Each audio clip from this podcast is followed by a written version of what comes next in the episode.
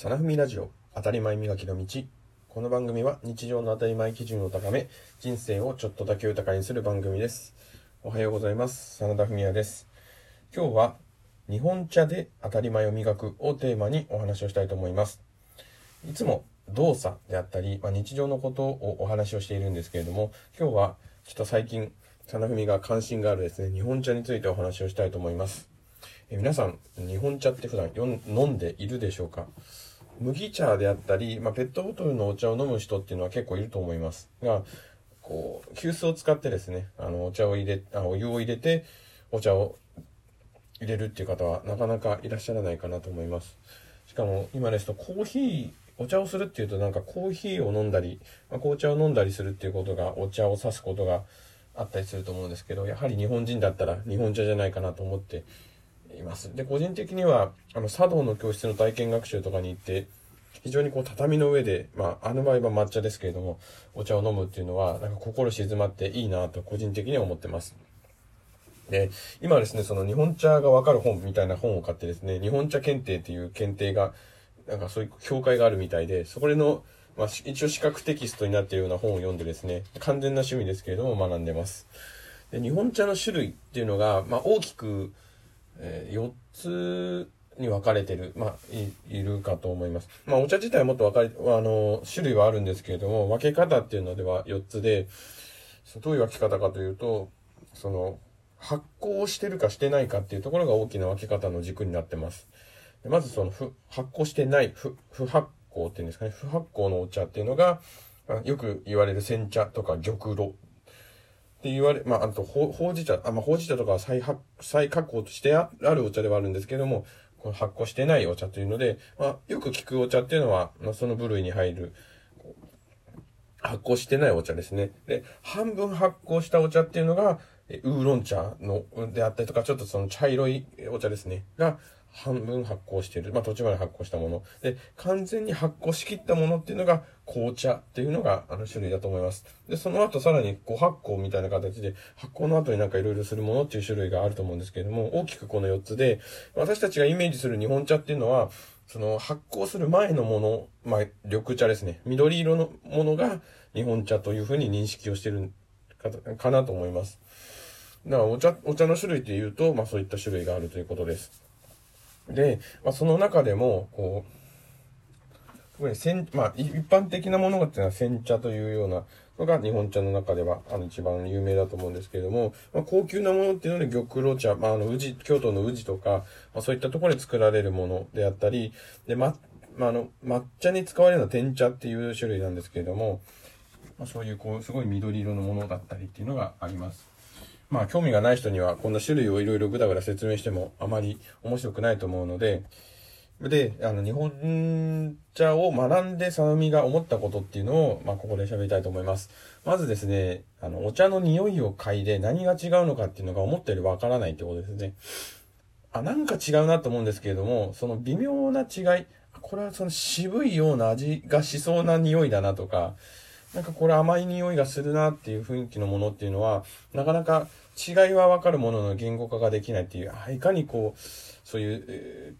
ー、嗅覚ですかね。嗅覚とか、まあ見た目ですね。緑色、両方とも緑っていう風に認識しても、濃い薄い、またなんかその光の当たり具合が違ったりする。その違いっていうのが、わからないんだなっていう風に思います。やはりプロとか詳しい人っていうのは違いがわかる人なんだなって改めて日本語、日本茶を見てですね、思いました。で、日本茶に詳しくなればなるほど、入れ物とかですね、その、入れるお水とかお湯の温度とかが気になってきて、その周辺のことに関しても興味が湧いてくるんですね。だからお茶っ葉がどういうものかだけじゃなくて、そのお茶屋さんに行った時に、じゃあお茶を入れる入れ物っていうのはどんなものがあるのか、急須っていうのはどんな種類があるのか、え茶、お茶を入れるその、えっ、ー、と、茶碗ですね。っていうのはどういうものがあるのか、茶卓。それを茶卓として置くものはどうなのか。で、その色と合う器は何なのか。で、場面によって違うのかとかですね。そういったところがどんどんどんどん広が、世界が広がってってですね。あ、こう、これはなかなか味があって奥が深いなっていうふうに感じています。お茶自体も、まあ、入れ方によって全然味が変わりますし、またその前に食べたお菓子が何なのかっていうことによっても、感じ方っていうのが全然違うので、やはり落ち着いて、うん、お寿司を食べるときには渋いものが合うとかですね、甘い食べ物を食べたときにはすっきりしたものがいいとか、食後にはほうじ茶のこの味がいいとかですね、その場面によっても変わあの、強みが変わってくるっていうのは、なかなか日本茶深いなというふうに思ってます。で、まあなんでこういった日本茶とかですね、日本のそういう文化とかに興味を改めて持ったかっていうと、まあきっかけはラグビーワールドカップなんですね。ラグビーワールドカップの時に、私、スコットランド戦を見に行ったんですけれども、スコットランド人の人がですね、男の人ですけれども、スカートを履いて、その民族衣装で応援しに来てたんですね。で、ピンク色の靴下とか履いてですね、すね毛が見える、え、すねの足を出し、え、スカートを履くって。で、なんかに、一般的な日本人、私なんかも、なんか違和感と言いますか、あれって一瞬思うんですよね。あ、その時に、あ、いかに日本の当たり前の感覚の中に生きてきたのかなっていうことをすごい感じたんですね。で、逆にその瞬間にすごいいいなと思ったんですよね。そういう自分たちの文化を大大切にして、そういった国際大会とかで応援しに来てる。しかもその民族衣装、衣装といいますか、スカートだけじゃなくて、楽器とかもですね、演奏しながら応援をしててはいいなって。逆にじゃあ自分が日本から出てですね、海外の時に、日本のじゃあラグビーチームを応援する時にどんな格好をして、どんなことを